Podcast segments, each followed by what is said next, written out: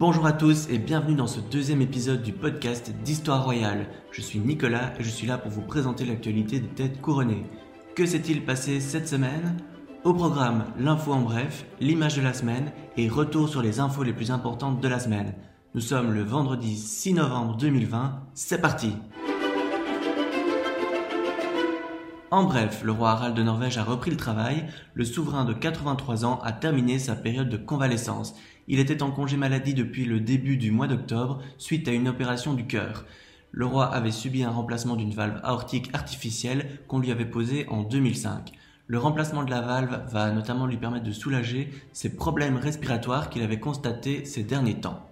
L'émir de Dubaï, le cheikh Mohamed Ben Rachid Al Maktoum, a posté sur son compte Twitter une photo sur laquelle il apparaît avec une seringue enfoncée dans l'épaule. L'émir de 71 ans, également Premier ministre et vice-président des Émirats arabes unis, a accepté de faire partie des milliers de volontaires qui testent actuellement le vaccin contre le coronavirus. Ce vaccin a été conçu par l'entreprise pharmaceutique chinoise Sinopharm. La générosité de l'infant Pilar va continuer de manière posthume grâce à sa fille. Simonetta, la nièce de Juan Carlos, a emboîté le pas de sa mère et est très impliquée au sein de l'association Nuevo Futuro, dont sa mère, l'infante Pilar, était la présidente d'honneur. Nuevo Futuro organise chaque année une brocante dont les bénéfices servent à financer leur projet de maison d'accueil pour enfants vulnérables. À cause des conditions sanitaires actuelles, la brocante à laquelle toute la famille royale a pour habitude de participer a été annulée. À la place, ce sont des affaires, des vêtements et des objets ayant appartenu à l'infant de Pilar qui seront mis en vente en ligne. L'infant de Pilar, tante du roi Felipe, est décédée en janvier 2020 à 83 ans. Au Royaume-Uni, on a appris cette semaine la disparition de Lady Shackerley. Elizabeth Hanson, cousine de la reine Elizabeth II, est décédée à 79 ans ce 1er novembre. Elle était l'arrière-petite-fille du 14e comte de Strathmore et Kingaur, qui était également le grand-père de la reine Elizabeth.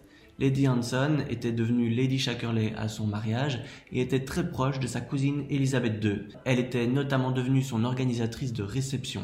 Lady Shackerley avait également joué au wedding planner pour le mariage du prince héritier Paul de Grèce avec Marie-Chantal Muller. Toujours au Royaume-Uni, pour la première fois, le prince William, d'habitude épargné par la critique, a engendré une vague de commentaires négatifs suite à l'annonce dans la presse qu'il avait caché son état de santé en avril dernier. Dawson a dévoilé que le duc de Cambridge avait contracté le Covid-19 et que le coronavirus s'était manifesté par des symptômes sévères. Selon une source proche, il a préféré taire cette information, jugeant qu'il y avait d'autres choses plus graves dans son pays à ce moment-là. Rappelons que son père, le prince Charles, avait quant à lui rendu public sa contamination. En Nouvelle-Zélande, c'est une première, une femme d'origine maori occupe le poste de ministre des Affaires étrangères.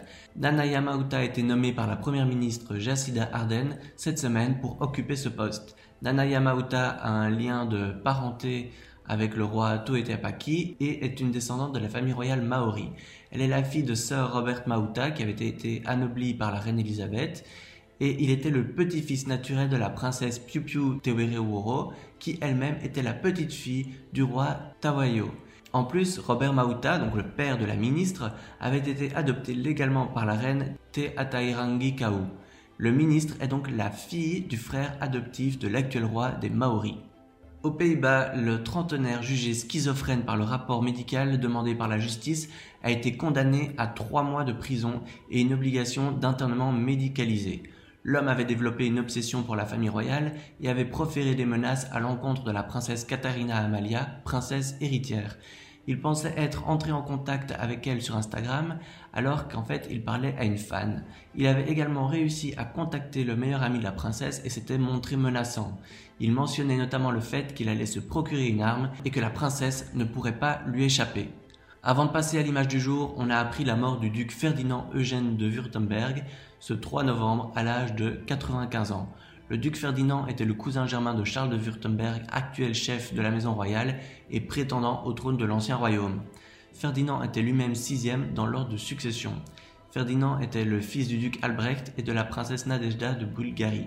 Il était par conséquent l'aîné des petits-fils du roi Ferdinand des Bulgares et le cousin germain du roi Siméon II. Par sa grand-mère paternelle, il était descendant de la famille impériale d'Autriche. L'image de la semaine est celle de la princesse Joséphine. Joséphine Noer, la fille de la princesse Delphine de Saxe-Cobourg, a choisi de se couper les cheveux pour la bonne cause. La petite fille du roi Albert II de Belgique a coupé pas moins de 45 cm de cheveux pour les offrir à l'association Pink Ribbon qui vient en aide aux femmes atteintes du cancer du sein. La princesse Delphine, la fille biologique du roi Albert II, a partagé sur son compte Instagram quelques photos de sa fille chez le coiffeur, ainsi qu'une photo de l'adolescente de 17 ans qui pose avec sa nouvelle coupe au carré. Selon Delphine, ça fait 5 ans que sa fille attendait que ses cheveux soient suffisamment longs pour les offrir. Les photos avant et après de la princesse Joséphine qui affiche sa nouvelle coupe de cheveux sont à voir sur le site histoireroyale.fr. L'autre image de la semaine est la photo de la princesse Géraldine d'Albanie. Ses parents, le prince héritier Leka II et la princesse héritière Elia, ont partagé quelques clichés d'eux tenant leur fille dans les bras. Il s'agit des toutes premières photos de la petite princesse depuis sa naissance le 22 octobre dernier. Bien que les photos des jeunes parents étant ravissantes, rapidement les partisans du couple héritier se sont demandé pourquoi le visage de la princesse Géraldine n'apparaissait pas sur les photos. En effet, le bébé est emmailloté dans une sorte de serviette, de sorte qu'on ne distingue pas son visage.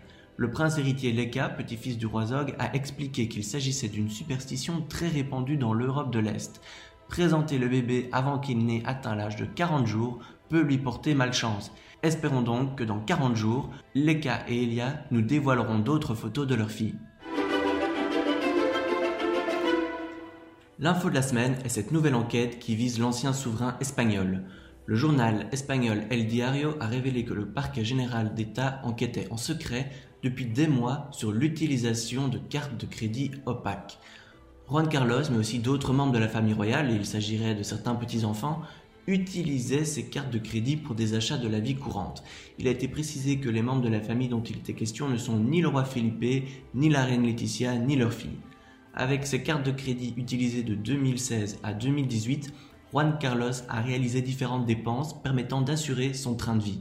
La reine Sofia se serait également servie pour subvenir à ses besoins à une époque où elle vivait plus souvent à Londres qu'en Espagne. Les dépenses suspectes ont été réalisées à partir de 2016, soit deux ans après l'abdication de Juan Carlos.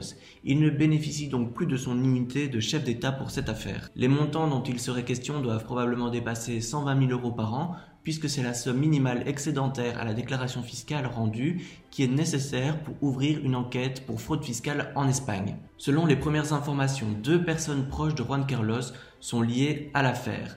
Des commissions rogatoires ont été envoyées à diverses autorités étrangères mais n'ont pas encore trouvé réponse. Cependant, il a déjà été possible de comprendre qui était la source d'approvisionnement des comptes. Ce serait le multimillionnaire mexicain Allen Sanguines Cross, un ami proche de l'ancien roi, qui aurait financé le train de vie de Juan Carlos et de son épouse de 2016 à 2018. L'homme d'affaires mexicain, qui a souvent prêté son château en Irlande à Juan Carlos lorsqu'il était en escapade romantique, a récemment fait l'acquisition de plusieurs biens immobiliers importants en Espagne, dont l'hôtel Villa Magna à Madrid. L'autre homme lié à cette affaire est le lieutenant-colonel de l'armée de l'air Nicolas Murga Mendoza. Il a travaillé comme aide de camp de Juan Carlos pendant plus de dix ans.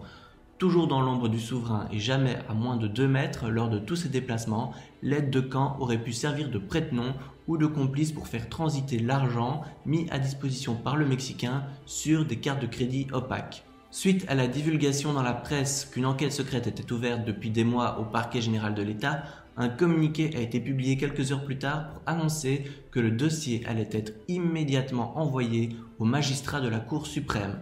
C'est donc Juan Ignacio Campos, déjà en charge de l'enquête concernant les comptes en Suisse du souverain, qui récupère le dossier.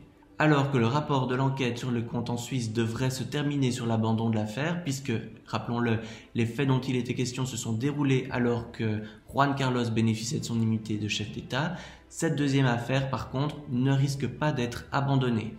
D'autant plus que si la fraude fiscale est avérée, elle pourrait aboutir sur une accusation de blanchiment d'argent dans le cas où les preuves permettent de détailler précisément la façon dont a été géré l'argent et les dons du millionnaire. C'est tout pour cette semaine, merci d'avoir été très nombreux à écouter le premier podcast de la semaine dernière. Le format est appelé à s'améliorer, ne vous inquiétez pas, et il va se modifier au fil du temps. Je vous remercie pour votre fidélité sur l'ensemble de nos plateformes et n'oubliez pas de vous rendre sur le site histoireroyale.fr pour trouver toutes les infos détaillées et les photos des informations dont vous avez pu entendre parler dans ce podcast. N'oubliez pas de vous abonner à la chaîne pour recevoir automatiquement nos prochaines émissions. Au revoir et à la semaine prochaine.